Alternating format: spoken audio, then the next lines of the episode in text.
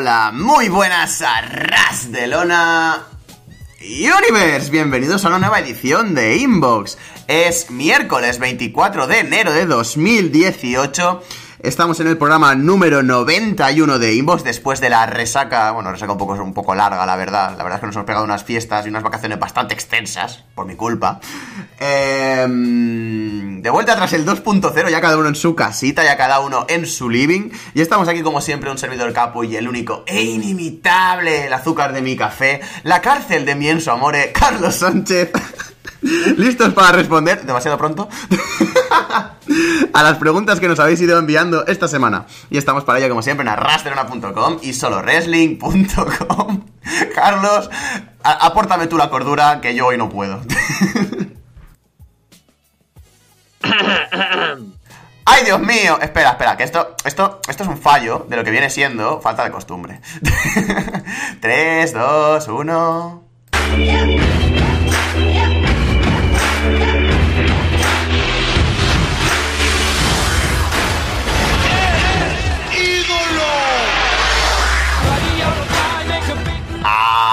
sí. Hola Carlos, ¿qué tal? Ay, Dios mío, Capu, qué desentrenado te veo ya. ¿Dónde te sale la fluidez de la entradilla, las rimas, la, frase bonita. Ya estamos empezando a desvariar, no nos ponemos con la música. Estas vacaciones por Miami no te han sentado nada bien, pero menos mal que estamos de vuelta en Inbox. La verdad es que tenía muchísimas, muchísimas ganas y hasta en una situación tan extrema como hoy, que nos han pasado mil cosas y mil que nos quedan por pasar, estamos aquí grabando, pero es que tenía ya mucha mucho mono de, programa, así que estoy ansioso por ver qué nos habéis mandado durante todo el mes de enero, que aunque sea a últimos, más vale tarde que nunca. Sí, exactamente. Vamos a tener que responder un poquito, pues a todo, básicamente a todo lo que nos habéis mandado este, desde este inicio de año. Porque bueno, sabéis que el último inbox fue el año pasado, literalmente, y nos hemos dejado llevar un poquito. Lo siento, las vacaciones por Miami bien, gracias por preguntar y todo esto. Eh, los fallos en entradilla y tal es que me han caído muchos cocos en la cabeza en Miami, ya me perdonaréis, pero es que tenía que cogerlos. Y poquita cosa más, la verdad, poco más que comentar. Bueno, me he pasado una buena vidorra estos meses y, creo que tú también, ¿no, Carlos? O sea, ¿qué tal desde, desde el año pasado? La verdad es que yo no me lo he pasado tan bien como tú por Miami.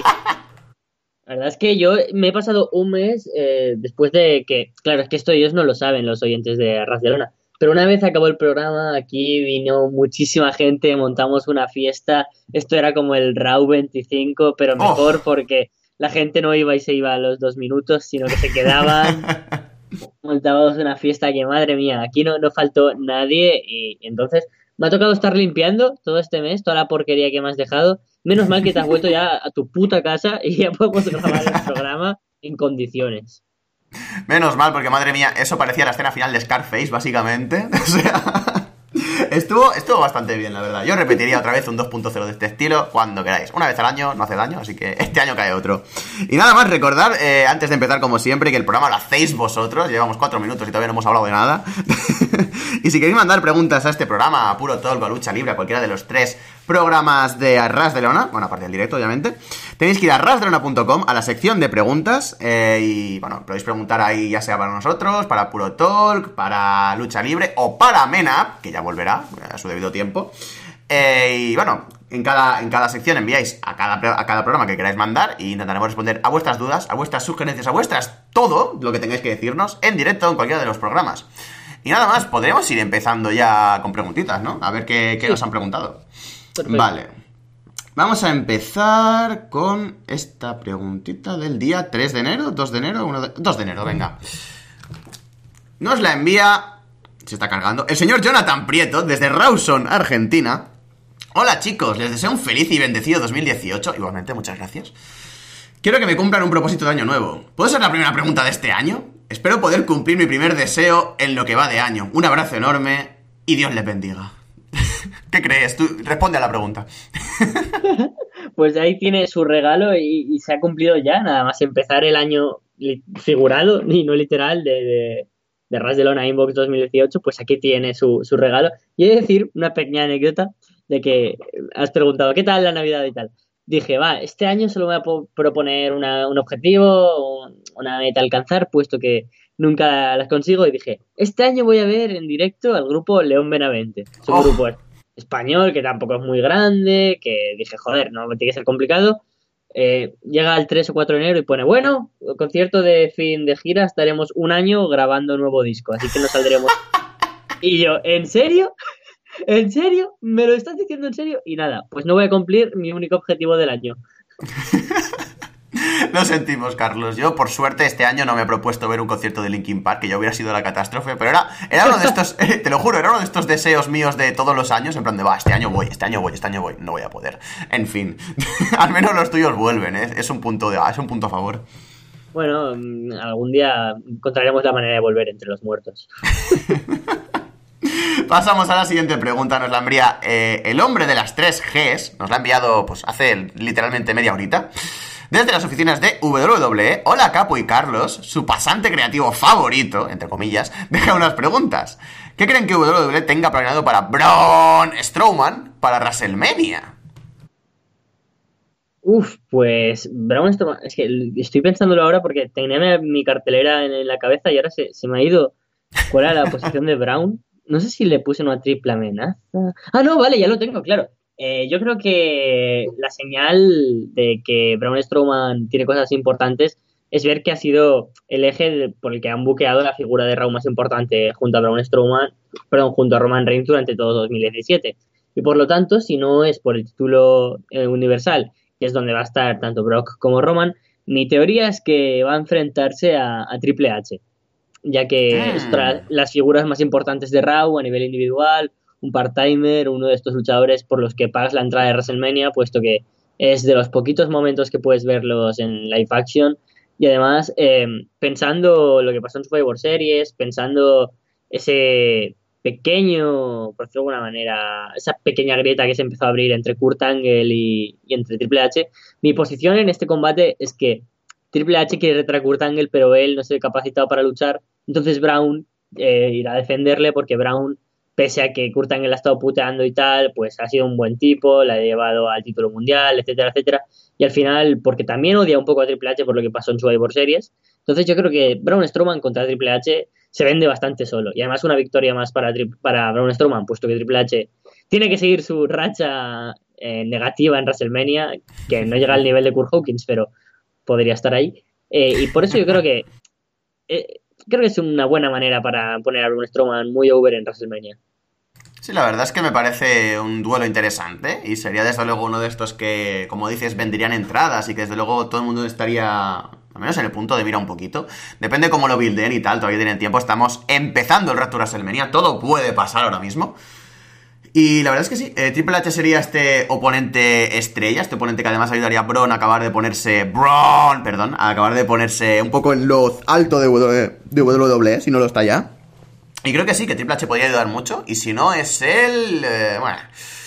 Te diría Undertaker, porque no se sabe. No, no, no. Lo, digo porque ya hubo rumores en, su tiempo de que Vince quería enfrentar a Braun Strowman contra Undertaker cuando Braun era el, palmerillo de Bray Wyatt y tal. Ahora que está over, ahora que realmente puede aprovechar una victoria contra, contra Taker, puede aprovecharle para muchas cosas. ¿Por qué no? O sea, además tiene la aceptación de la gente y no va a ser como si Roman Reigns gana Undertaker. O sea, la gente, si gana Braun Strowman Undertaker, mm, no le encantará, pero tampoco lo odiará tantísimo. No lo sé. Supongo que los combates que le queden a Taker, que no sé si le quedarán uno, dos o ninguno, eh, se lo querrán reservar para gente rollo John Cena o quizás un Kane o ni puñetera idea, pero... Ya que has dicho Triple H y me parece que va a ser por donde va a tirar la cosa y esto, pues tiene que tener un poquito de variedad, pues yo digo Undertaker. Pasamos a la siguiente pregunta. ¿Qué chica de NXT o antigua luchadora eh, creen que van a estar en el Royal Rumble femenino? Buena pregunta. Eh, llevan ya 17 confirmaciones y creo que del roster principal no debe quedar nadie más por anunciar. Entonces me imagino que entre la gente que por narices tiene que estar ahí, eh, imagino que Iconic Duo es esta gente que lleva mucho tiempo en NXT, con una posición muy consolidada, no tiene nada más que hacer por allí, puesto que ya hay como una nueva generación de, de women dentro de NXT. Siempre se me va a quedar esta espinita un poco clavada de que no hayan ganado ni Peyton Royce ni, Ah, se me ha ido. Ni ¿ah? eh, Billy Kay. Billy Kay, gracias. Solo me sale Mandy Rose. Eh, no hayan ganado ninguna de los dos, ni juntas ni por separado el título, pero bueno, eso es mejor porque puede que el camino se empiece a, a crear en el roster principal porque tienen un montón de futuro. Ellas dos lo veo seguro y por parte de NXT tampoco me extrañaría ver a, Nikki Cross. Creo que Sanity están a punto de subir al roster principal. Han perdido los títulos por pareja. No van a tener opción de revancha en Takeover. Así que tampoco me extrañaría ver a EY o a Demo, o sea, o a Killian Dane o incluso a Alexander Wolf en el Royal Rumble masculino y por tanto a Nikki Cross también. Y de alguna leyenda, etcétera, regresando, me encantaría después, después de haberla visto en Raw y después de pensar mucho tiempo que Michelle McCool debería estar en ese combate, una de las luchadoras que mm. por, por mala suerte estuvieron en el tiempo equivocado cuando las mujeres en la lucha libre de WWE no significaban nada. Me encantaría que estuviera ahí. Luego la presencia de gente como Trish, como Beth Phoenix, como Lita, Jacqueline, grandes luchadoras que han sido Hall of Famers, también estaría increíble. Y no sé, también el debut de Candice LeRae, que es una de mis luchadoras favoritas, sería increíble para el Royal Rumble femenino. Muchas cosas que comentar de, tu intervención. Siempre quiero decir intervención cuando alguien habla. Eh... Em, lo primero es que sí, eh, Peyton Royce y Billy Kay deberían haber sido campeonas, o sea, aunque sea en conjunto, creo que tendrían que haber ganado en el último, eh, cuando hicieron el Fatal Four Way, tendría que haber ganado Peyton Royce, que declaraba como un co-campeonato con Billy Kay, porque para la mierda que van a hacer con Ember Moon, y seguramente le acabe ganando Shaina Baszler, que me lo estoy viendo ya, eh, hubiera preferido un reinado corto de estas dos antes que un reinado corto de Ember Moon, que no tiene ningún tipo de sentido. Y como ya nos dijo nuestro querido boss Alessandro en Twitter en el momento, han hecho quedar a Ember Moon como la segundona que no podía con Asuka, sin más. Pero bueno, dejando esta parte, centrándonos en la pregunta, lo siento por eh, irme por, la, por, la, tangente. Em, de NXT, yo veo muy fuerte, eh, así, a Iconic Duo, desde luego. Tanto a, a Peyton Royce como a Billy Kay las veo entrando sí o sí. Te diría Shaina Baszler, pero me parece demasiado pronto. Ronda Rousey, Ronda Rousey la veo entrando también. Poquita broma, se ha rumoreado muchísimo, pero muchísimo. Y yo me lo creo todavía a estas alturas. Y. Mm, bueno, no sé por qué he metido a Ronda Rousey como NXT, pero en fin. Y Nicky Cross, pues también podría llegar a, comprártelo, desde luego. Bianca Belair también puede llegar a verla ahí. A pesar de que no, no, ha estado del todo en NXT, dejó una muy buena imagen en el Mae Classic, se ve que tienen confianza en ella, en fin. Creo que sí que podría estar por ahí. Y de sorpresas, eh, yo creo que solo hay que fijarse en, en Raw 25 aniversario. Este Totori Wilson, creo que las demás van a estar prácticamente todas. Hablamos de Kelly Kelly, hablamos de Jacqueline, hablamos de esta, en fin. Beth Phoenix también, que ahora está colocada con lo de Mix Match Challenge, seguramente también vaya a salir por ahí. Y no sé. Me mm, espero hasta Karma. Poquita broma, me gustaría mucho ver a Karma volviendo. Uh, sería alucinante, puesto que es de estas espinitas que tengo clavadas en la historia de WWE, puesto que cuando debutó venía justo después de ser el mejor momento de la historia de Amazing o barra Awesome Kong en hmm. TNA. Encima pintaba muy bien como la anti-luchadora, la destructora, el, lo de su trauma, ¿no? Incluso con las muñecas. Me parecía increíble y una pena, bueno, una pena, eh, una alegría que se quedara embarazada, pero una pena que por eso ya no pudiera seguir luchando en WWE y ojalá sí que estuviera ahí, ya que bueno, ahora sería por un White Night Only, puesto que ya se ha retirado y ahora es actriz, forma parte del casting de Glow, ya sería complicado, pero sí que me gustaría. Y lo de Bianca Belair también lo firmo, y de hecho con Ronda Rousey, ya que la has mencionado, eh, mi apuesta está como ganadora del Royal Rumble femenino. Oh. O sea, creo que eso les daría bastante dinero. Eh, me jodería muchísimo, puesto que creo que la primera ganadora debería ser Becky Lynch, Sasha, Bailey, alguna luchadora de las que han puesto los primeros cimientos de la revolución per se. Me habría gustado también Page en ese sentido, pero la lesión, por mm. supuesto, que eso lo arruina todo. Pero yo creo que van a apostar por el dinero y, como dice el mejor vídeo de la historia de YouTube, el dinero es dinero, el dinero es dinero, el dinero es dinero. Aprende algo, dinero. Por favor, no me esperaban para, nada que me sacaras eso. que me encanta. Ah. En, cuanto a lo de Karma, quiero, quiero comentar así un poquito rápido. A mí lo que, me, lo que me flipa de todo esto es que con dos apariciones, luego ver que estaba y ¿Recuerdas cuando volvió en Royal Rumble, en el Royal Rumble masculino para echar a Michael Cole? Estaba súper over, dos putas apariciones en WWE y lo que estaba ya, tío, es que es impresionante, o sea, o es que la gente la conocía de antes, o es que caló muy profundo el personaje, o sea que en cualquiera de los dos casos, enorme, tanto por WWE como por el trabajo de Karma, así que ojalá vuelva y ojalá esté un tiempecito en la empresa, eh, poquita broma con el tema. Y no sé, del resto es que hay demasiadas cosas que comentar. Pero vamos, Ronda Rousey la veo ganando, también me da muchísima pereza. Y yo voto por ganadora a Asuka, más que nada porque es la que veo con más posibilidades de Raw. Y tengo casi, estoy casi convencido de que el Royal Rumble masculino se le lleva un, un tío de SmackDown. Lo tengo, lo tengo bastante claro. Pero ya hablaremos de eso si nos lo preguntan, que seguramente nos lo hayan preguntado. Así que pasamos a la siguiente pregunta. ¿Qué planes piensan que tendrán para el Valor Club? ahora mismo estoy un poco perdido con el Valor Club porque eh, eh, es algo que me gustaría explayarme más y seguramente algún día lo haga, pero no soy nada fan de que WWE traiga a televisión otros conceptos que se desarrollaron fuera de su empresa. Quiero decir, Woken, Matt Hardy o The Club, estoy 100% en contra, pero 100%, puesto que no se ha contado una historia de por qué están juntos, ni quiénes son, ni por qué deberían de esto.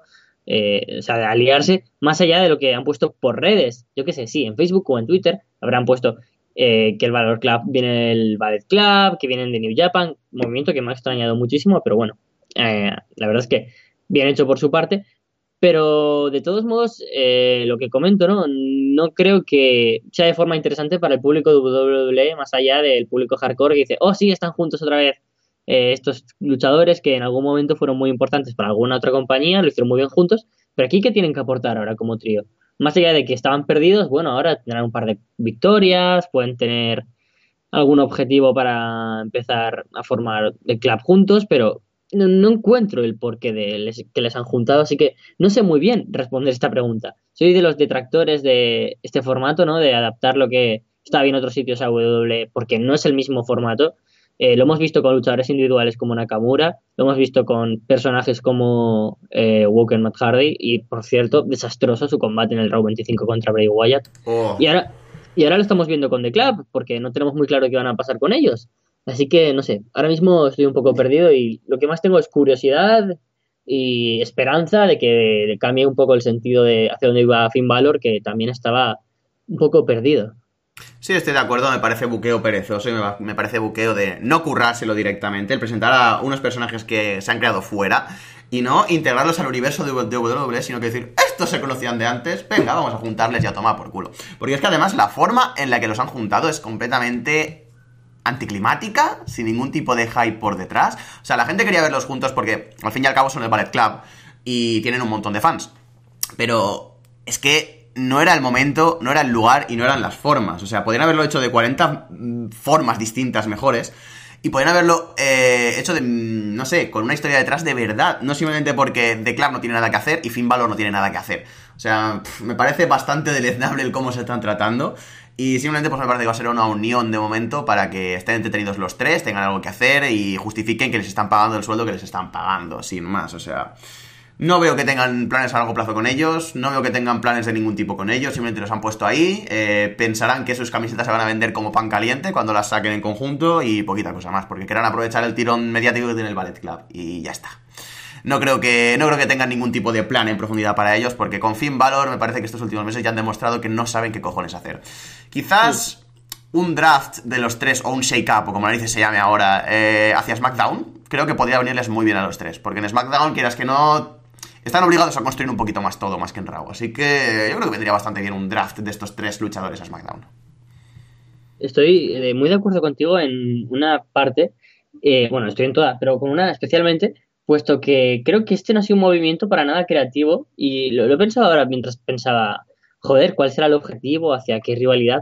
Y es que pienso que Finn Balor y Gallows y Anderson tienen el suficientemente nombre, tanto fuera de como dentro, por lo que eh, viene de su legado, como para seguir vendiendo camisetas, ser luchadores importantes, que a la gente le siga importando.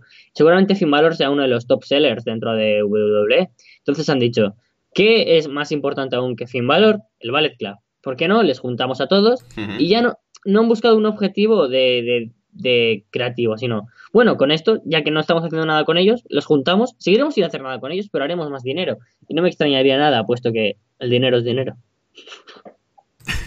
dinero, dinero, dinero. Eh, a mí me hace gracia esto porque quieren vivir de la marca del Ballet Club. Y el tema es que sí, Finn Balor, eh, Carl Anderson y Luke Gallows, por supuesto, han sido parte del Ballet Club y parte muy importante. Pero la gran parte de los fanáticos ahora mismo del Ballet Club los conocen por Kenny Omega y los Bucks. O sea, lo siento mucho, pero es así. O sea, a partir de The Elite es cuando el Ballet Club empezó a crecer exponencialmente el doble de lo que ya era. Y mira que antes era grande.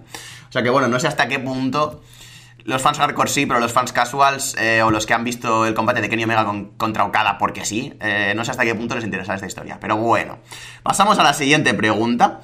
Quizás me gane hate por todo esto que he comentado de Kenny Omega y los Bucks, pero bueno, me da igual. Eh, la siguiente pregunta del hombre de las 3K y la última.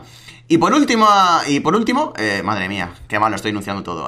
¿Creen que cuando vuelva Dean Ambrose sea como Hill? Y aquí finalizo mis preguntas porque tengo que hacer una historia que involucre a Heath Slater con Mr. H. Y ahí, ahí deja la pregunta. ¿Crees que Ambrose volverá como Hill? Es una buena pregunta, puesto que la historia que precedía el, antes de la lesión era que Dean acabaría traicionando a Seth Rollins y estos dos se enfrentarían a WrestleMania. Pero claro, esto es un sinsentido cuando WrestleMania ya quedaría muy lejos en, la, en el regreso que, según las fuentes y según los informes médicos, eh, dan para el regreso de Dean. Entonces, el juego habrá cambiado totalmente, habremos tenido ya seguramente la rivalidad entre Jason Jordan y Seth Rollins hacia WrestleMania, con el turn heel de Jason Jordan, como todo parece indicar. Entonces, no sé en qué posición sería Dean Ambrose ahí, porque igual Rollins ya tiene otro hit totalmente distinto al que tiene ahora, otro camino, quizás incluso un shake-up a SmackDown, puesto que me extrañaría que siguieran aún los tres luchadores de, de, de Shield dentro de la misma marca.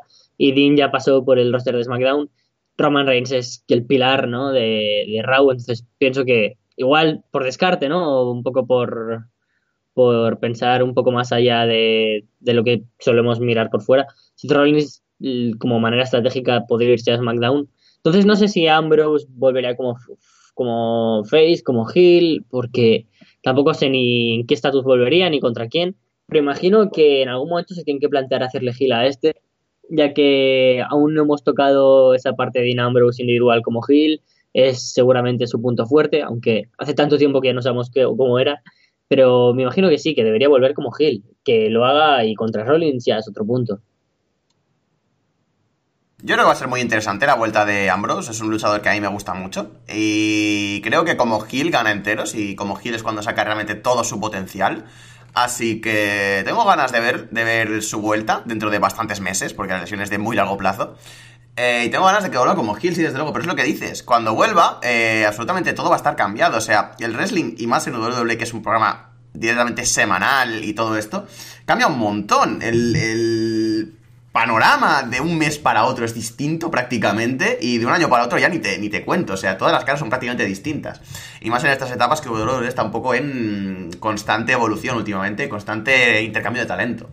Así que a saber cómo estará el tema dentro de, un año o dentro de lo que sea cuando vuelva Ambrose.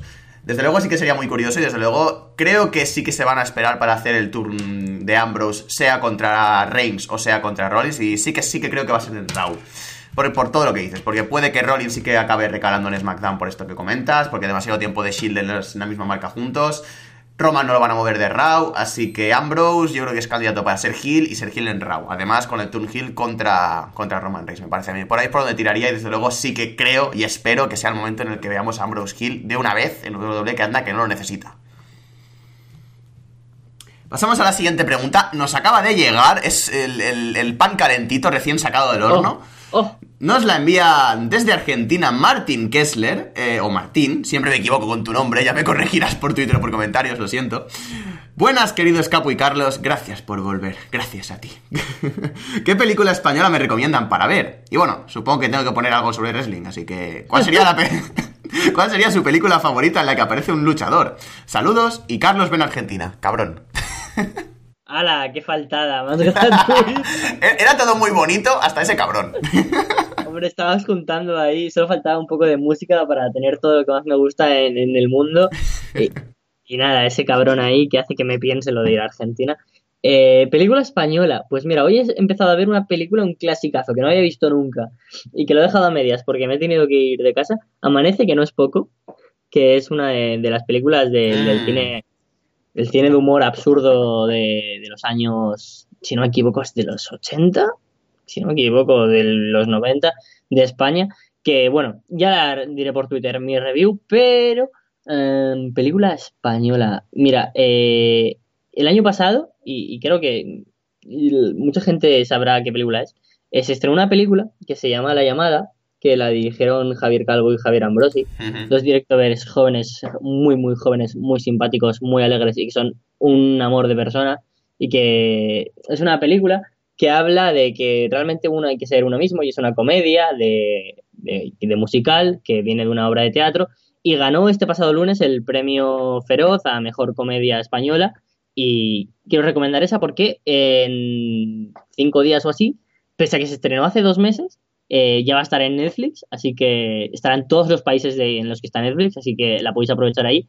Y si tenéis tiempo también de verla como sea, aunque no sea a ver, me dolería decir que pirateando, pero es que todo el mundo tiene que ver eh, Verano 1993, película en español que también se ha llevado todos los feroces a, mejor película, mejor director, etcétera, porque ha sido una de esas grandes películas que nos da de vez en cuando España, peliculón.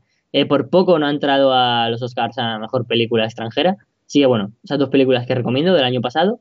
Y mejor película en la que salga un luchador. Pues no sé. Ahora mismo tengo delante mi colección de DVDs y tengo aquí eh, El Luchador, luego tengo Solo en Casa, tengo Kill Bill, tengo Lilo y Stitch y, creo que solo sale algún luchador en, en The Wrestler, así que no sé, The Wrestler mismo, por decir algo, pero bueno, no he tenido excusa. Creía que ibas a decir Lilo y Stitch, el señor ese, em, con todo el respeto del mundo, el señor ese corpulento al que se le cae el helado cada vez que pasa algo. era, era, luchador por algún motivo. Creía que ibas a recomendar esa. Seguro que Plickly alguna vez que se disfraza oh. tiene que tener algún costume de wrestler. Buah, pues me, me, suena que llevaba una máscara de lucha libre. No sé si en alguna de las películas o en, o en la serie. Ya no me acuerdo, pero me suena. Esa imagen, te lo juro que me ronda la cabeza ahora mismo. Pero bueno, Prickly, pues Prickly era Prickly. Entonces me quedo con Lilo y Stitch, sin duda. Yo sí tengo que recomendar cine español, siempre... Bueno, qué cojones, directamente. Soy un puñetero fanboy de Amenábar, o sea que toda la puñetera filmografía de Amenábar, da igual, o sea, es que, es que me da igual. Aunque los otros no sea español a 100%, Amenábar tampoco es que sea español 100%, pero bueno. Tesis, Abre los Ojos, eh, Ágora, Regresión... Mar adentro, mar adentro, mar adentro, y los otros, a pesar de que los otros hay ahí discusión profunda, pero bueno. Eh, y bueno, cualquier cosa en la que actúe Noriega también, porque es mi actor español favorito, así que ahí está el tema. Y pues hay un poco de, lo típico de cojones. Los cronocrímenes de Nacho Vigalondo. Oh, oh. me encanta, o sea, la, vi, la vi hace muy poco y Vigalondo es un director al que admiro muchísimo, así que adelante con ello. Y de nuevas, uff, no he visto todavía la llamada, la tengo súper pendiente. Tampoco he visto 1898, también la tengo súper pendiente. Eh, así que no sé, así que me haya gustado y que sea... Es, conocida de cojones, pero que sea extraña, entre comillas. El bar, tío, me gustó, te lo juro. Es que el de la iglesia siempre se, acaba volviendo demasiado loco en sus películas y, y bueno, a mí, pese a que me guste bastante de la iglesia, el, bar no, es de mis favoritas, pero, pero también está muy bien. El bar me gusta el concepto, me gusta, porque a mí todo lo que sea eh, una película o un corto o lo que sea, cualquier obra audiovisual que esté en un mismo escenario toda la película, me encanta. Como concepto, me encanta. Pero es lo que dices, se le va la olla muchísimo en el final, empieza a explicar tonterías que no tienen nada que ver, se, se riza el rizo sobre el rizo, sobre otro rizo, y se acaba yendo a hablar del sexo de los ángeles, o sea, y acaban siempre sus películas siendo inconclusas sin, ningún tipo de conclusión ninguna. O sea que el bar está bien como concepto, pero desde luego te diría que o los cronocrímenes, cualquier cosa de Amenábar o cualquier cosa de, Noriega, desde luego. A mí también me encanta el concepto de cine en un solo sitio. Me parece que está muy explotado y me encanta porque todas son mm, distintas y desde Gran Piano a Última Llamada, a El Bar, a Buried Alive, o sea, hay muy, muy buenas. Y, y ya que has dicho Alex de la Iglesia, eh, recomiendo mucho Las Brujas de Zugarramundi. Eh, Zugarramurdi, perdón. Eh, el, mejor papel de Mario Casas de la historia. Balada Triste de Trompeta es una película que la vi el año pasado y sin duda es la única película en el mundo que no sabría cómo calificar porque es una mezcla entre, no sé, el propio Amenábar y Muchachada Nui. Muy raro, muy, muy, muy raro. Y también recomiendo Mar Adentro porque es un dramón genial y es un peliculón que, que de verdad todo el mundo tiene que ver de Alejandro Amenábar. Ah, bueno, y también hablando de la iglesia, el Día de la Bestia, pero bueno. También, también. Mitiquísima. Y en cuanto a luchadores, eh, te diría que cualquiera de Sharknado, sobre todo la que aparece Chris Jericho, o, yo qué sé, eh, el gran de los rompehuesos, con Cali y Stone Cold Steve Austin. Clasicazo, clasicazo. Tremendísimo.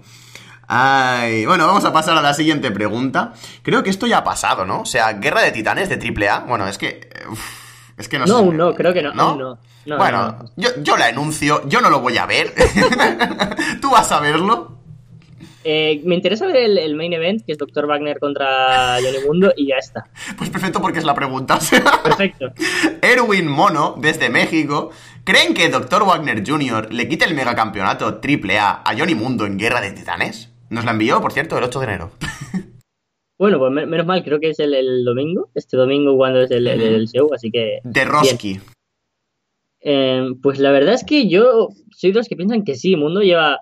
A ver, estoy bastante desconectado del mundo de AAA y del mundo de México en general, pero desde que Mundo es campeón, o sea, ha sido campeón eh, eh, latinoamericano AAA de peso completo y ha sido campeón también crucero a la vez. Luego se ha ido despojando estos títulos, ahora los campeones están uno la tiene Hijo del Fantasma y el otro, no sé si es Australian Suicide o lo tiene, no me acuerdo quién lo tiene, sinceramente.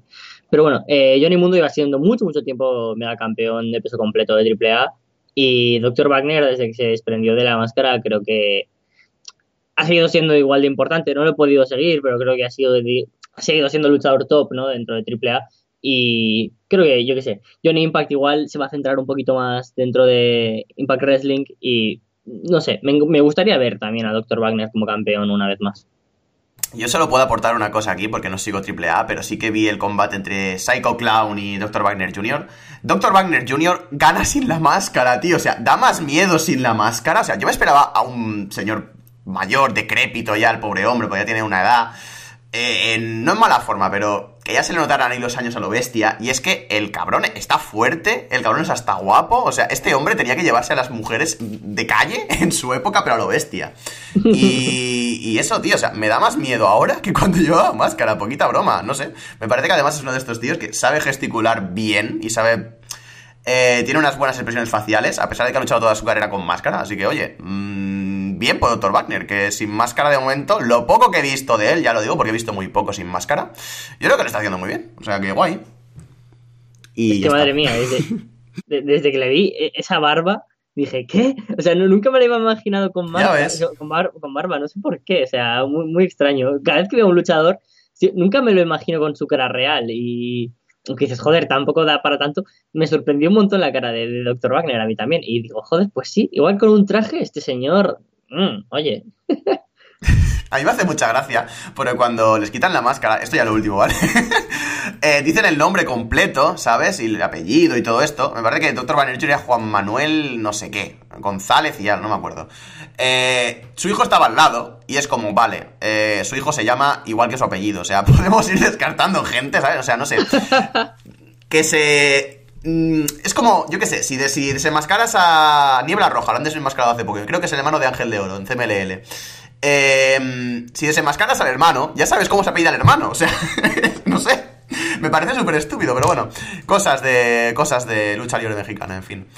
Eh, tenía que compartir ese pensamiento estúpido. Nos llega una pregunta desde el 10 de enero. Todo desde el, todo desde el pasado llega a este inbox. Eh, de su florentineza, desde el Santiago Bernabéu, desde el palco del Santiago Bernabéu, vengo a base de euros y por influencias a formar parte de este grandioso podcast. Y aunque me gustaría comprar sus voces, pasaré después a dejar una oferta. Mi gran amigo Bertín, Bertín, que ha sido de Bertín, ha hablado muy bien de ustedes. Así que paso con un par de preguntas mezcladas con el negocio. Dinero, dinero, dinerito. Aunque creo que aquí estaría mejor el. Ya sabes. El dinero, el dinero. Si tuvieran que ponerle precio a los luchadores como en el fútbol, ¿quiénes serían actualmente los tres luchadores más caros y siendo 150 millones de euros lo máximo? ¿Cuánto pagarían por cada uno para que formaran parte de su empresa? Por último, me retiro con mis millones y pronto paso a dejarles una oferta para unirlos a las voces de Santiago Bernabéu, a la Madrid y viva el dinero, dinero, dinero.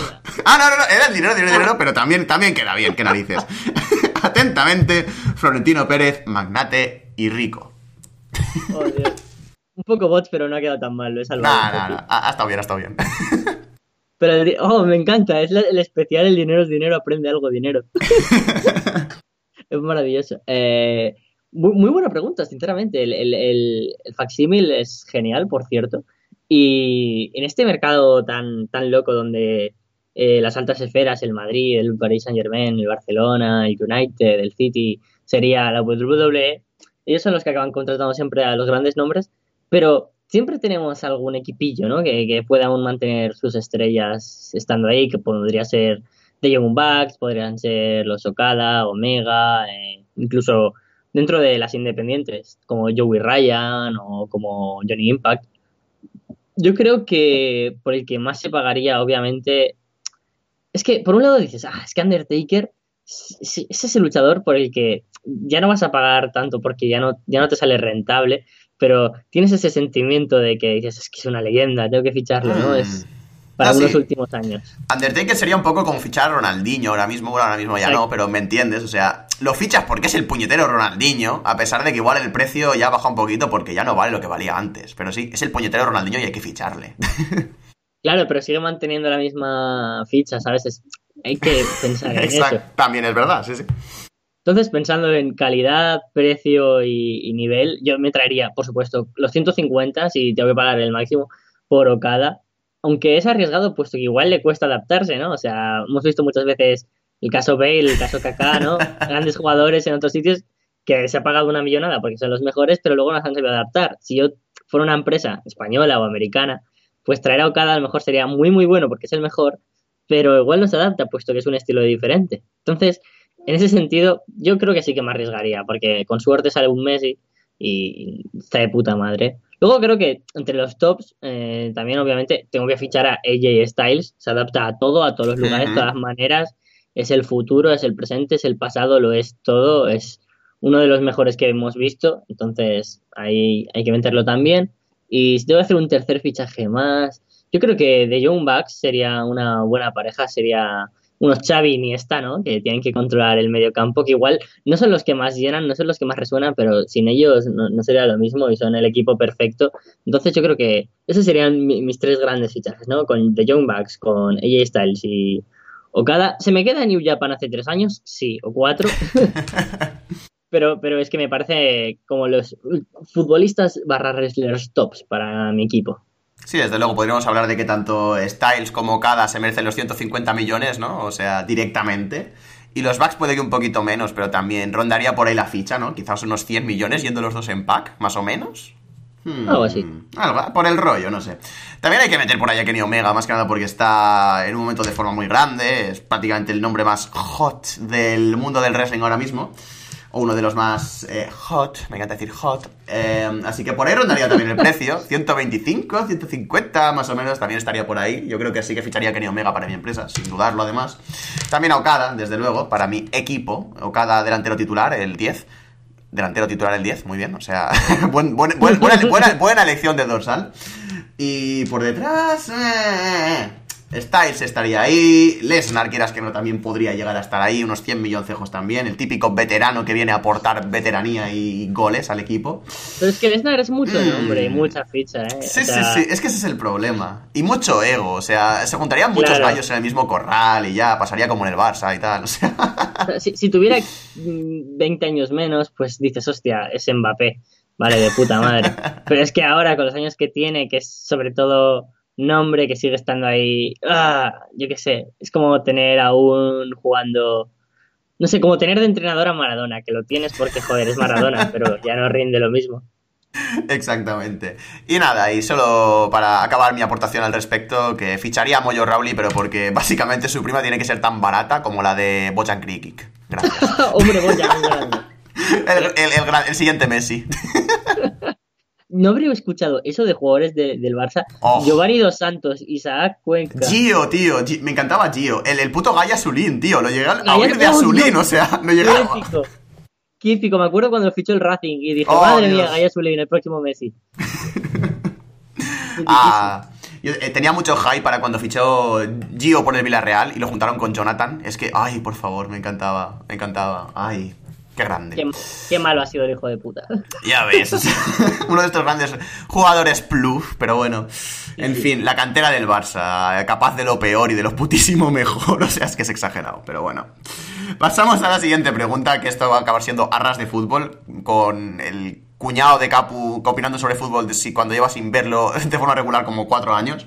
Así que vamos a pasar con la siguiente pregunta. Nos llega desde España, desde el 11 de enero. No, perdón, España y nos la trae Kevin. ¿Qué opináis sobre el rumoreado Sina contra Taker para WrestleMania? ¿No creéis que la WWE se ha reído de nosotros, puesto que, aunque no lo confirmasen, el final de su combate contra Roman era claramente indicativo de su retiro? ¿Qué, podrá, ¿Qué pondrá Taker en juego? ¿Su carrera o su cadera? muchas gracias. Oh, oh, oh. Qué travieso, ¿no? El juego de palabras. Yo creo que igual la culpa no fue un troleo de WWE, sino que fue nuestra. Eh, lo del retiro igual no era un retiro, sino un pase de antorchas pero como es Undertaker no, no puede dejar su rol, no, o sea, no puede decir, sí, toma, te doy la mano, es Undertaker, no da la mano, Undertaker eh, te da todo, te da su sombrero, te deja los guantes, te deja el, ring attire, se sale del personaje para darle un beso a Michelle McCool y dice, bueno, ya está, eres tú el nuevo Undertaker. Igual es el mensaje pero, que pero, pero, pero, se, pero, se, lo decía a Michelle McCool, no a Roma, no sé, tú eres el nuevo Taker, Michelle, perdón, continúa. ah, que me, encantaría, ¿no? Michelle McCool ahí de campeona de todo y partiendo ahí con Spears a la gente.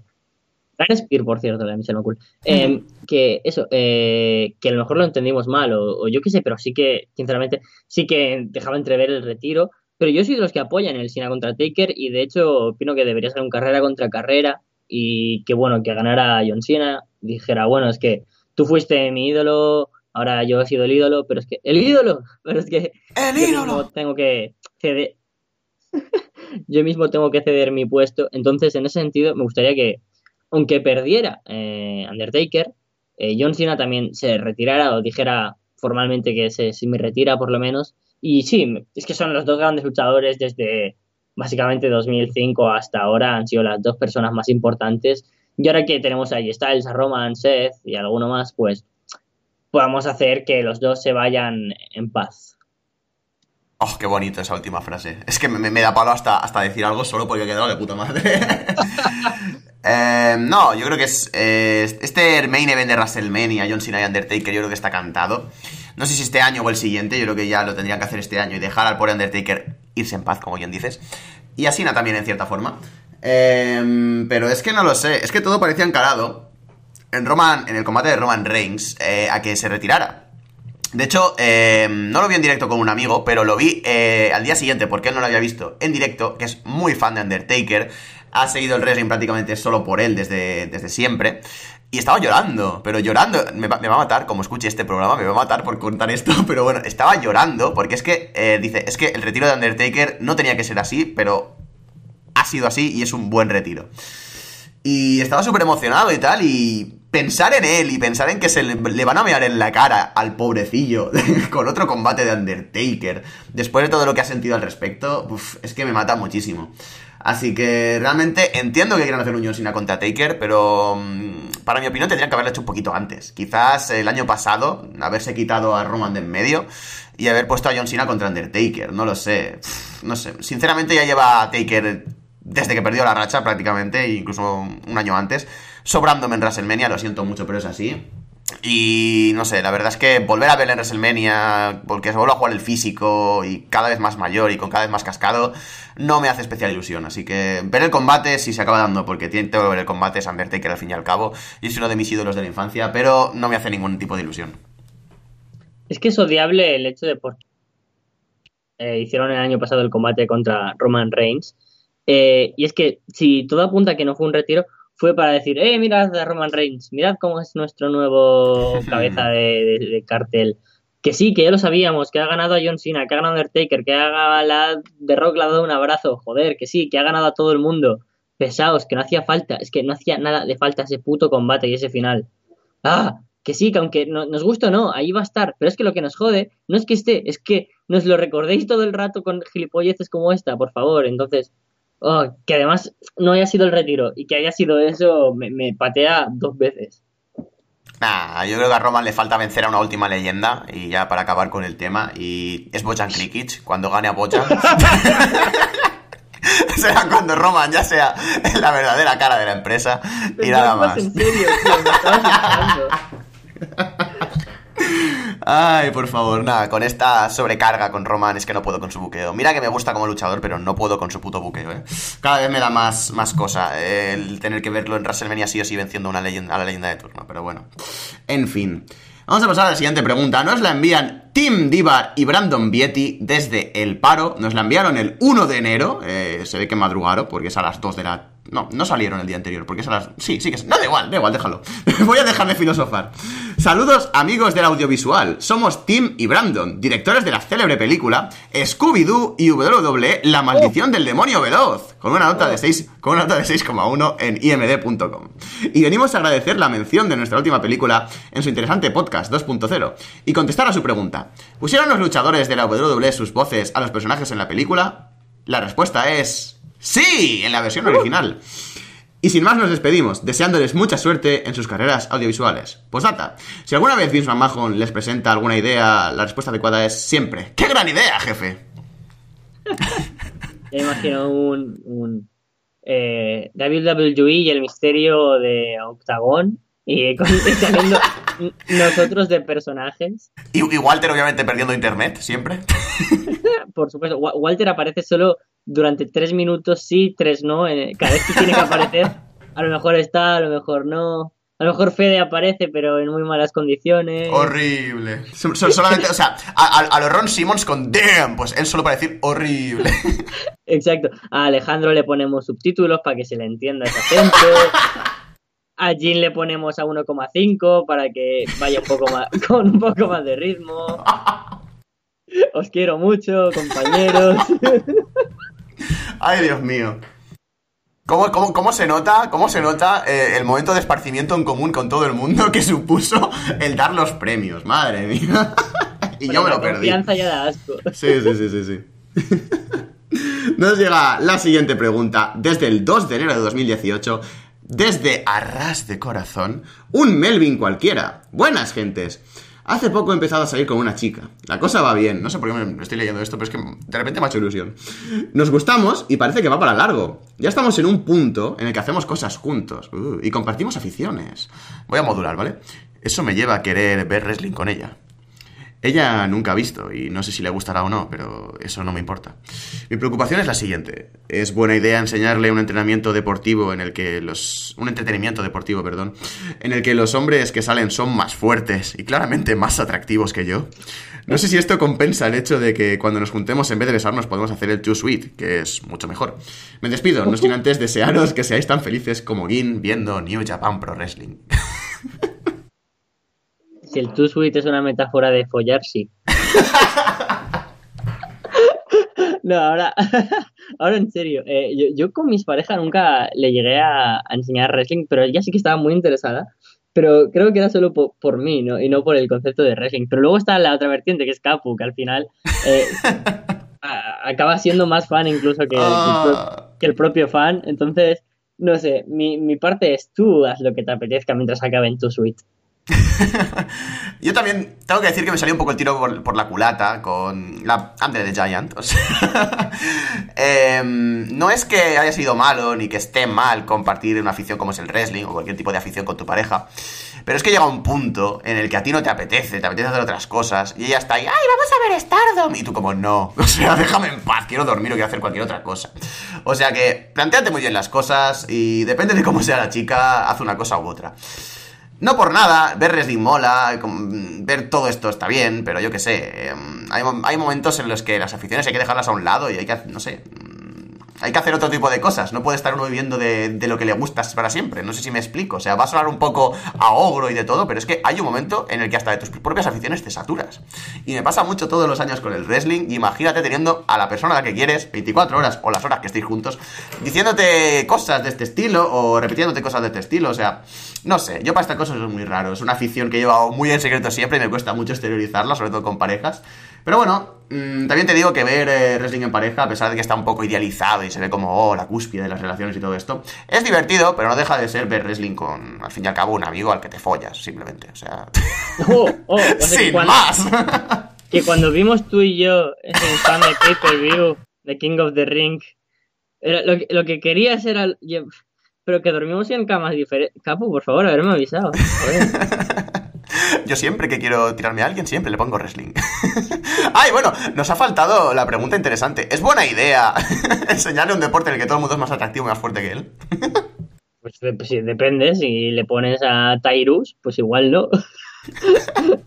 Yo recomiendo igual eso, ponle combates de, de, de, de Keith Lee, de Tyrus, de gente que, que a lo mejor dices, hostia, qué bueno. Bueno, Tyrus precisamente no, pero ponle a Keith Lee o ponle a Jeff Cobb que dirá, hostia, qué tíos más fuertes, qué gurdus, qué grandes y que son buenos luchadores. Igual, le gusta el wrestling y le gusta lo otro, así que, oye, arriesgate. A Jayan González, al señor este que era calvo, que no me acuerdo de su nombre, que era una puñetera bestia, King Kong Bandy, o sea, a este tipo de gente. Ponle, ponle ese tipo de luchadores. En fin. Se nos está yendo mucho. Vamos a pasar a una, por favor, pregunta seria, señor Renzo Amore. Nos la envía desde el 3 de enero Renzo Amore desde el Jackson Memorial UM Hospital de Miami. Oh, donde yo. Hola muchachos, les saludo desde el hospital debido a mi pequeña gripe. Badaboom, acá dejo mis preguntas. No entiendo nada. ¿Es algún tipo de referencia que no he entendido? ¿Qué opinan de la idea de un Royal Rumble de 31 personas? Que de un momento cuando se supone que todos vayan entrando, vuelve a iniciar el conteo regresivo y es un gran regreso a nivel Brian, Punk o Taker. Bueno, eh, es un poco lo que pasó con el Aztec Warfare, ¿no? De, Matanza. Sí, es, precisamente lo que pasó con, el Aztec Warfare de Matanza. Y como curiosidad, eh, en una empresa creada por mí que Capu conoce y que nadie más conocerá y que yo siempre hablo de ella porque me, gusta el símil que hago, eso mismo yo, ya lo pensé lo buqueé con, con ella y Styles eh, llegando como luchador número 31, como luchador diciendo, sí, mira, aquí estoy yo con mis huevos de Phenomenal One. Y sí, la verdad es que me parece una idea magnífica si tiene un buen pretexto. En la vida real lo vimos cómo se aplicaba con, con Matanza Cueto y fue maravilloso. Entonces sí que me parecería genial, en plan, número 31 aparece en el Brian diciendo, eh, pues yo voy a luchar, me da igual la vida. Y gana el Royal Rumble, sería maravilloso. Sí, yo creo que sería interesante, pero no como una corriente todos los años, obviamente, no un Royal Rumble que obligatoriamente fuera de 31 personas, porque al fin y al cabo se supone que la sorpresa mayúscula en cierta forma siempre suele llegar el número 30. Bueno, luego al final te esperas a yo que sé, quien sea y te parece pobre Rey Misterio, que, el pobre fue la primera y única vez que creo que le han abucheado en su vida. Eh, ¿A quién se esperaba en ese año? ¿A Brian? ¿Fue? ¿Sabes a lo que me estoy refiriendo? Sí, creo, Que a, creo que a Brian. Pobre, pobre rey, madre mía, qué mal lo pasé por él. en fin.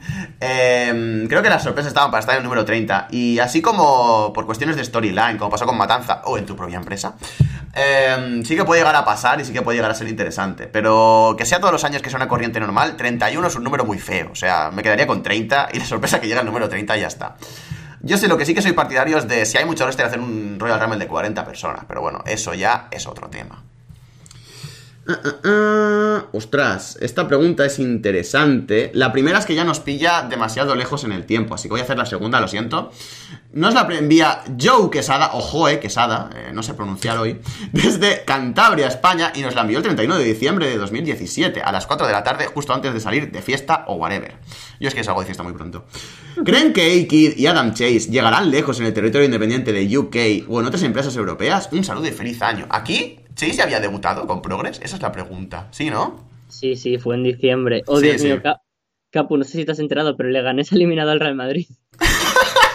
¿Gol de Bojan? No, perdón, perdón. O sea, ¿en serio ha eliminado el Leganés al Madrid? Sí, es que me estaban, llegando, me estaban llegando muchos mensajes al WhatsApp y, perdón, es que he tenido que mirarlo y... perdón.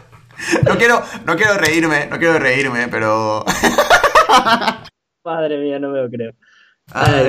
Bueno, me ciño a, la pregunta. Que era que Adam Kidd y Adam Chase ah, iban a, ah, Sí, sí.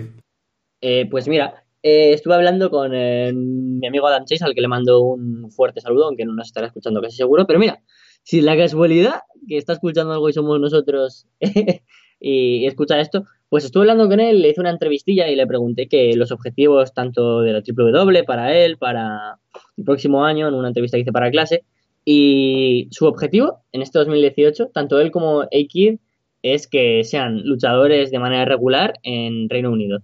Ya sea mm. luchando cada vez en un sitio, siempre en Attack Pro, siempre en cualquier otro lugar, en, Progress. Queda muy lejos, evidentemente, pero que también sería maravilloso. y, y, ese es el objetivo que tienen ellos. Que luego se cumpla, no lo sé, pero sería genial. Y es que ahora mismo la lucha británica, ya lo hemos dicho 100 veces, está en un punto álgido, un punto que hay que aprovechar. Y Adam Chase y Keith que van no solo un paso, sino tres por delante de lo que está haciendo todo el régimen español, que también está yendo un paso por delante incluso de, de todo. O sea, eh, estoy muy contento con el paso que están teniendo Adam Chase y Aikid. Entonces, yo creo que sí, que los veremos triunfar bastante por Inglaterra. No, no hay nada confirmado de lugares, sí que ahora, por ejemplo, no, recuerdo cuál era la empresa, creo que era TAC Pro, es que no recuerdo en la que van a luchar por el título tanto en un torneo en el que están Mark, Haskins, Chris Ridgway, pues ahí también están tanto Adam Chase como Aikid y me gustaría que, aunque veo difícil que alguno gane, me gustaría que por lo menos llegaran a semifinales o a la final. Entonces, yo sinceramente estoy a tope con ellos. Y por cierto, hmm. mañana me voy a Londres, que no le había dicho aún, y me llevo mi camiseta de Adam Chase, porque aunque no haya hueco, o sea, ni entradas para Progress, por favor, si alguien sabe de alguien que la revenda, que me mande un mensaje. Pero voy a intentar coger por la puerta al señor Jim Smallman y decirle, hello Jim, my name is Carlos Ryder. os, voy, os voy diciendo con la voz normal, ¿vale? I'm a famous podcaster in Spain and everyone, everybody, every person in Spain and Latinoamericana, o sea, Lati, la, American, lat, and, and, every... and Latination. Latination, a, gran, a great team. Eh, wants to see me in progress. Quiere verme en progress. So, please, I'm going to come, voy a ir, and I'm going to wrestle Zack Saber Jr. y ya está. Pero mi objetivo es ir, no, ahora sinceramente, ir y pillar a Jimmy Smallman y decirle, mira, no tengo entrada, vengo desde España, déjame entrar. Mira, venga, va, pasa. Porque espero que vaya muy borracho. Siendo, bueno, da igual, me callo. Pero posiblemente. Nada, o sea, yo creo que sí, es que después de esto... No puedo ponerme serio. No, no, no. Ha sido espectacular. Clases de inglés con Carlos. Ay. Em, no, o sea, desde luego, Adam Chase y Aikid, hemos llegado a un punto ya con ellos que eh, antes podías más o menos adivinar la agenda, ¿sabes? Decir, ah, pues van a estar aquí y allá, van a estar aquí y allá en Inglaterra, van a hacer este bolo, van a hacer lo otro. Ahora ya directamente es que yo me pierdo, o sea, sé que están por ahí, sé que están buqueados, pero es que no sé dónde van a luchar, o sea, es exagerado. Eh, me llegan tantas informaciones desde su Twitter, en plan de, estoy aquí este día, estoy aquí en este otro día, que ya me pierdo, o sea, llega un punto en el que me saturo y digo, joder, está por todos lados estos cabrones. Así que yo creo que sí, que van a llegar a triunfar bastante, yo creo que este año, en 2017, fue un poco asomar la cabecita, y ahora 2018, bueno, la misma camiseta de Adam Chase lo, lo indica, o sea, van a tomar el mundo por asalto, básicamente. Así que yo creo que sí, yo creo que van a hacer las cosas muy bien ahí en en, en Inglaterra o donde estén, realmente donde quieran llegar. Y no sé, la verdad, eh, no solo es un tema de la WWE, eh, también hemos visto a Tracy, que es una luchadora ahora mismo independiente en, España, que va a luchar en, Alemania. Y hemos visto hace poco a Morgan, eh, Flash Morgan Webster en Barcelona. También me parece que han anunciado para la WWE para este mes. Han anunciado a gente de Progress que es bastante, bastante buena, bastante joven. Ay, ¿cómo se llama? Qué rabia, tío. ¿OBLK? Uh, sí, aparte. o sea, han anunciado a él, han anunciado a Connor Mills, perdón, que no me salía, que es espectacular, que ya le están llamando el siguiente Willow Spray o el siguiente X. O sea, es, yo le he visto un combate que tuvo contra su tag team partner este, este, este 10 de enero y me ha parecido genial. O sea, en a Tabacalera hay que ir sí o sí a ver eso.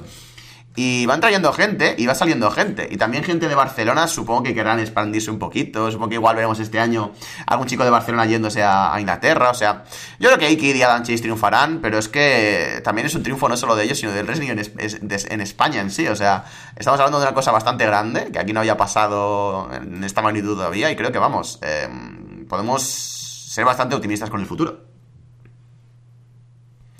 Y para finalizar, uff, tenía que llegar esto. la última pregunta del programa de hoy, porque tenemos que hacerlo corto, que el señor Carlos se levanta para coger un avión. Mucho, mucha mierda, por cierto. Eh, la pregunta nos llega de hace una hora. Eh, la envía el escueto desde aquí y solo nos dice en su amor. creo, que, creo, creo que quiere que comentemos ciertas cositas. creo que la ha dejado caer bastante. ¿Qué te parece? ¿Quieres hablar del tema? Pongo otra pregunta menos escabrosa. A ver, yo es que después de haber intentado defender en Kayfabe el personaje de Enzamore en los Arras de la World, luego eh, el payaso hijo de puta de Enzamore sale con que es un violador de mierda al que le tengo asco y encima había ocultado esa, que igual no, así que presunto violador, pero bueno, hijo de puta igual. Eso se lo llevaba de mi parte. Que además eso se lo había ocultado a su empresa, me parece patético. Así que no tengo nada más que decir de ese muñeco. Realmente mm, es que tampoco hay mucho más que decir, o sea, podemos básicamente estar insultándole hasta que cumplamos hora y cuarto de programa, podemos estar haciendo algo de este estilo, pero es que absolutamente todo lo que es en su amor ahora mismo me da muchísimo asco, así que no sé, no sé qué más hacerle decir, la verdad, sobre este tema. He preferido no decir nada porque son temas muy escabrosos, son temas muy delicados. Pero es que básicamente haya pasado, si ha pasado en su amor y que se pudra en la cárcel, sin más, porque es lo que se merecen este tipo de gente siempre. Y ya está. Es que no, realmente no puedo comentar más, no voy a meter en polémicas, porque creo que casos de estas características, lo último que se necesitan son valoraciones personales sobre el caso. Que si la chica es no sé qué, que si él es no sé cuántos, no hace falta. O sea, es completamente inapropiado. Así que no quiero meter más cizaña, no quiero añadir más leña al fuego. ¿Y hago otra pregunta? Sí, esto hay que acabarlo en alto, por favor. A ver, ostras, es que ahora mismo me has dejado en frío, porque no sé. Hmm, no sé cuál pillar de todas. Mm, mm, mm, explícanos qué vas a hacer por Inglaterra mientras tanto, si quieres. Pues mira, mi mejor amigo se fue hace un año a vivir allí y a trabajar.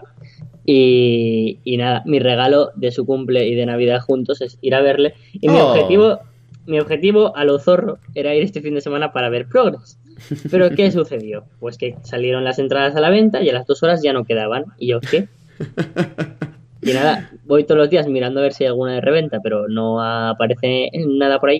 Y por cierto, recomiendo que mm, veáis cuando salga en el Progress on Demand, el, próximo show, porque pinta una cartelera cojonuda. Mm. Pero buenísimo. Es que además, que, van un montón de mis luchadores favoritos. Eh, hacía un montón que no iba a Saxi y uno era Progress. Va a luchar Miley McKenzie, que es una de mis luchadoras ahora mismo súper top y le odio porque es del 2000 y por primera vez me siento viejo viendo wrestling diciendo, joder, qué joven es este luchador, en este caso esta luchadora, y encima es buenísima, es una destructora. Y super cookie. Bailey Mackenzie, la que recomiendo muchísimo. Y eso, todo el mundo, a ver, Progress. ¿Has elegido ya pregunta? Sí, ya he elegido pregunta, puedes dejar de disimular, muchas gracias. Me encanta el poder de improvisación de Carlos en estos momentos. Ay, vamos a pasar a la última pregunta del programa de hoy, esta vez sí. Nos la envían desde el 12 de enero de 2018. Y nos la envía desde Venezuela. El bueno de Henry nos pregunta, ¿cuáles fueron los mejores luchadores eh, por sus modos de lucha? Supongo que se refiere a estilos de lucha, sí. En el año 2017, o sea, powerhouses, high flyers, técnicos, strong style, etc. Saludos desde el inframundo. No estaba muy bien enunciada la pregunta, pero bueno, creo que se entiende.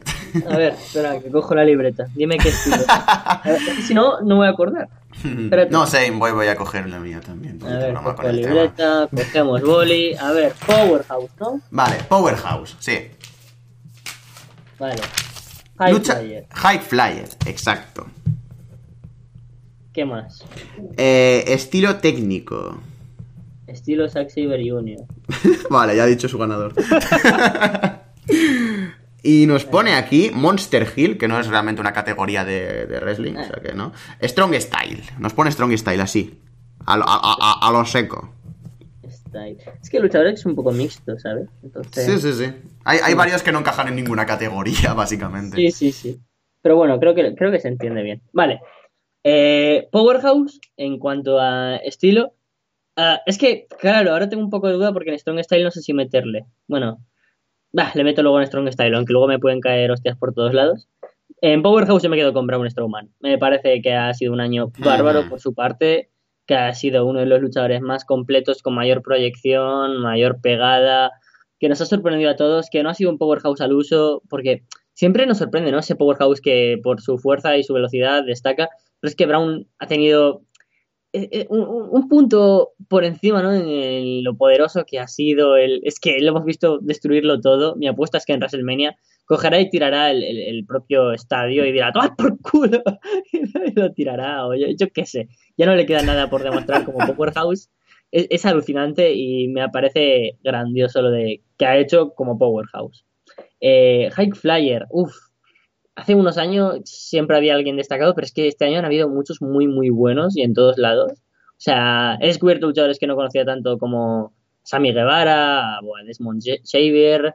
Luego, como siempre, han estado muy top gente como Ricochet o, o Will Ospreay. Y creo que entre el propio Ospreay y Hiromu Takahashi irían, irían los puntos aquí puesto que en WWE no ha destacado nadie tanto en el apartado High Flyer, en Lucha Underground México eh, estoy un poco más desconectado y creo que en Japón este año hemos tenido muy buenos combates espectaculares por parte tanto de Hiromu como Will Ospreay. No sé si me quedaría con uno por encima de otro, quizás con Will Ospreay porque también ha tenido combates dos que para mí han sido casi de cinco estrellas, por no decir de cinco estrellas, como ha sido el combate contra Jay White en Ring of Honor y contra mm. Zack Saber Jr. en Red Pro. Entonces, yo creo que Will Ospreay para mí ha sido el mejor high flyer. Luego técnico Zack Saber Jr., desde que se retiró Daniel Bryan no ha habido otro, como mucho Kyle O'Reilly, pero es que lo de Zack Saber Jr. es una manera de reinventar el wrestling técnico de una manera que ningún otro puede hacerlo. Y hay mucha acusación de que no vende, etcétera, pero es que es un estilo donde justo lo de vender es un despropósito, ¿no? No, no, no casa. Y ha sabido adaptarse a otros estilos de wrestling mientras ellos se adaptaban al estilo Zack Saber Jr., tanto en Evolve como en New Japan, como en Progress, como en Red Pro, como en todos los lugares donde ha luchado, Zack Saber Jr. ha estado ahí. Y luego en Strong Style, eh, no sé si casa en este estilo, pero yo añado a Keith Lee, que ha sido para mí mm. otro de los nombres destacados del año. Keith Lee ha tenido un sobresaliente 2017 a nivel de wrestling, también en todos los sitios donde le hemos visto, espectacular en Evolve, en todo, todo el universo de, las indies americanas, también le hemos tenido algún combate por aquí y por allá que en, los que le hemos podido verle disfrutar en Inglaterra como contra Ishii o contra Travis Banks, dos combates maravillosos por parte de Keith Lee. Creo que ha sido un strong style eh, grandioso porque no, no, no es ni este luchador que es un powerhouse al uso, ni es un técnico, ni... No sé, creo que es un luchador muy completo, pero mm, si tengo que diagnosticar qué estilo, pues sí que lo encajaría a lo mejor más en Strong Style y creo que si 2017 ha sido grandioso para él, espero que 2018 vengan más títulos, a lo mejor debería ganar un poco de puntos en carisma o en algún apartado más, pero en cuanto a wrestling, Kesley es maravilloso. Siempre me hacen muchas gracias estas categorías de, de, estilos de lucha, porque yo las, no sé tú, pero yo al menos las conocí por el SmackDown vs. Raw.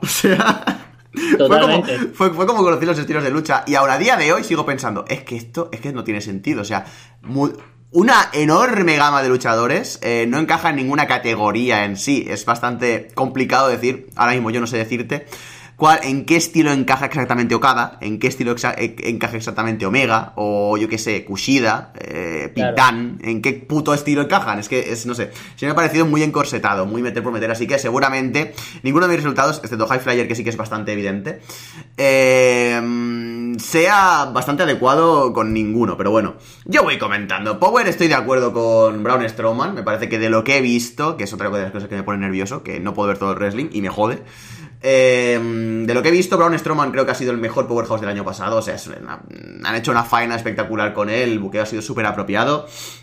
Y el tío, pues la verdad es que cumple completamente con el papel y vamos, te lo crees completísimamente. Hacía mucho tiempo que no veía un monstruo de esas características en WWE y me parece que lo hace de forma espectacular. Es un powerhouse que de verdad te crees y que de verdad dices, cuando sale, madre mía, el señor que está en el ring va a morir, sin más. O sea, y hacía mucho tiempo que esa sensación no la sentía prácticamente con nadie. Si no si no bien con Lesnar, en, sus, en su gran momento después de quitar la racha Undertaker, ya no lo sentía con nadie. Así que muchos puntos para Strowman y vamos, un trabajo espectacular.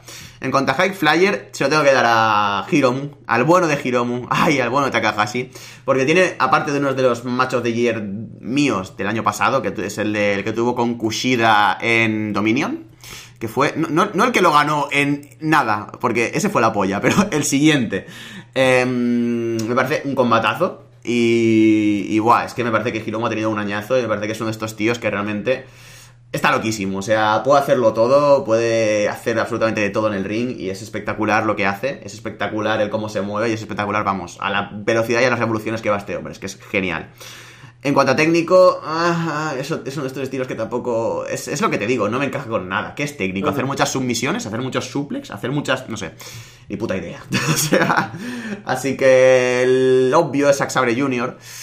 Pero no te sé decir, es que no quiero decir lo mismo que tú, pero es que tampoco me salen más, ¿sabes? Tyler Bate, Tyler Bate creo que podría encajar en ese estilo, y creo que también ha hecho un buen año el año pasado, a pesar de que tampoco ha tenido un muestrario enorme.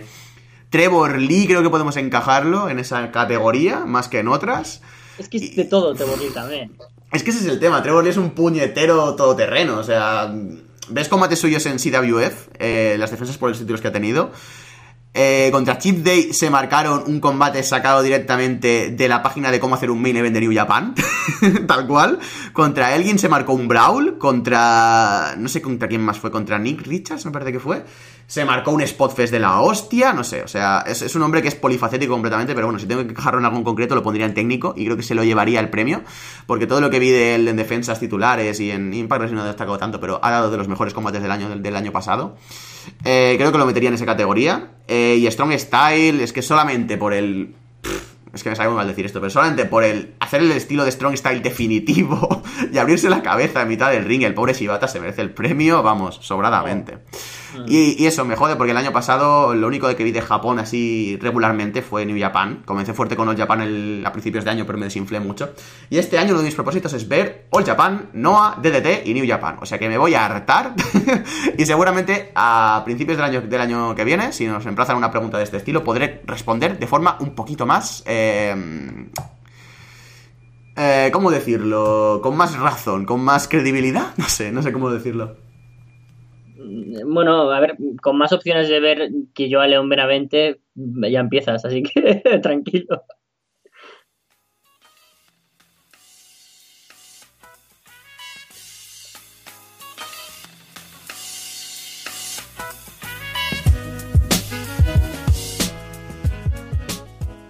Y esto ha sido todo por el programa de hoy. Ha sido un poquito más, bueno, tampoco tan corto de, de lo habitual. Nos hemos ido al tiempo de siempre. Muchas gracias por estar ahí, muchas gracias por enviarnos las preguntas. Sentimos como siempre a los que no habéis conseguido pasar el corte. Hay ya muchísimas preguntas y muchísimas preguntas retrasadas. Que os lo diga Carlos que, bueno, en el último programa vio la cantidad de preguntas que nos hemos dejado en el tintero durante lo que llevamos haciendo de inbox. Y nada, muchísimas gracias por estar ahí, lo sentimos por la vuelta, pero esperemos que hayáis disfrutado de este primer programa de 2018 el 24 de enero. Y nada, esperamos que estéis ahí también la semana que viene. Podéis enviar ya preguntas a rasdelona.com y será, Carlos, la semana que viene un poquito más. Pues bueno, si justo este programa lo grabo pocas horas de, irme a Londres, el próximo lo grabamos pocas horas después de, volver de allí. Espero, sinceramente, haber podido ver, aunque sea alguna camiseta de algún luchador. Ya, ya, no, ya no quiero ni ver progress, con ver algo relacionado con el wrestling ya intentaré contaros por Twitter cómo me ha ido y bueno, instamos como siempre a que sigáis mandando curiosidades, preguntas, dudas, sugerencias en la página de Arras de Lona de, Inbox. Siempre estamos dispuestos a contestarlo todo o casi todo, siempre hay alguna excepción. Y como dice Capu, eh, lo pude ver con mis propios ojos. Son muchísimas, pero muchísimas las preguntas que nos mandáis cada semana.